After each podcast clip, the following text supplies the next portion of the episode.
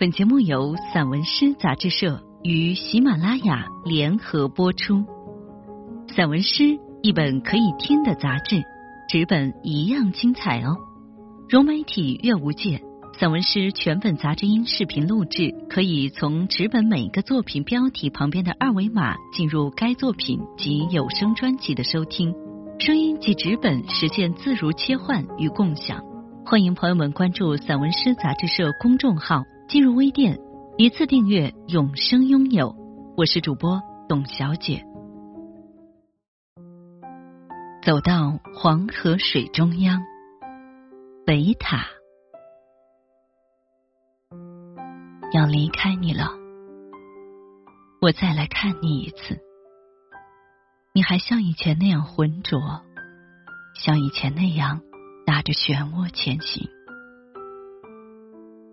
此时，夕阳正当西下，我和他对视很久，相互之间仿佛充满了仇恨，仿佛我自己的青年憎恨我的自己的老年。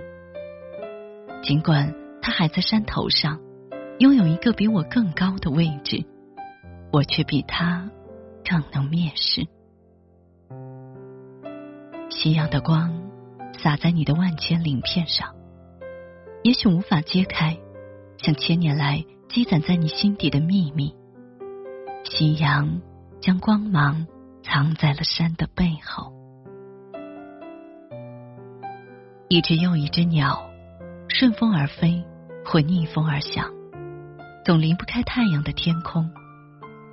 一片又一片帆，顺流而行，或逆流而驶，总离不开黄河的水域。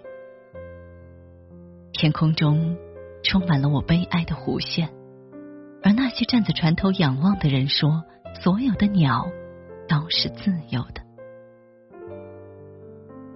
再也不要让你四周的群山用荒凉的表情和荒谬的理由来折磨我了。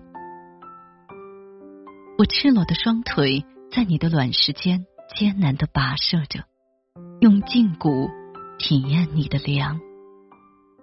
我尽力伸长腿，以便更多的感受你的凉意。终于抵达你的中央，其实你不深，我能以我的高度来衡量你。终于在你的中央找到了一个立锥之地，我坐下来，肩负着夕阳和晚云的黄惑，我要一直坐下去。直到黑夜像我的衣服一样紧，直到你像我一样浑身都起了鸡皮疙瘩。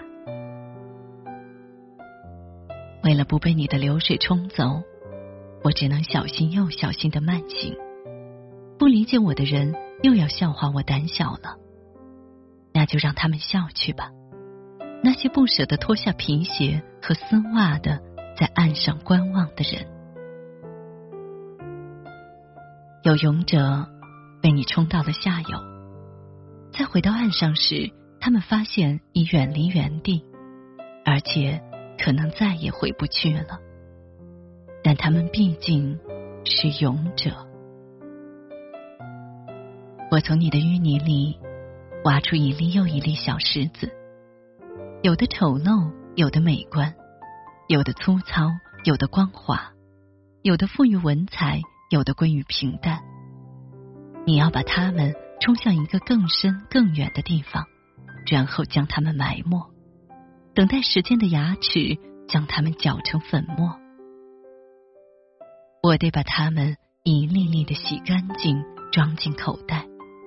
我要把它们带回去，好好保存，不是像一个小姑娘保存大人对她的赞美那样，而是像一个考古工作者。保存一些古物的遗存一般。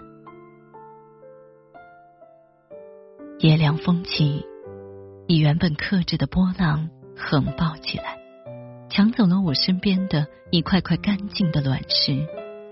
你连这些小伙伴一样的小石子都不放过。于是，我有充分的理由和理智，沿着我所来的方向回去。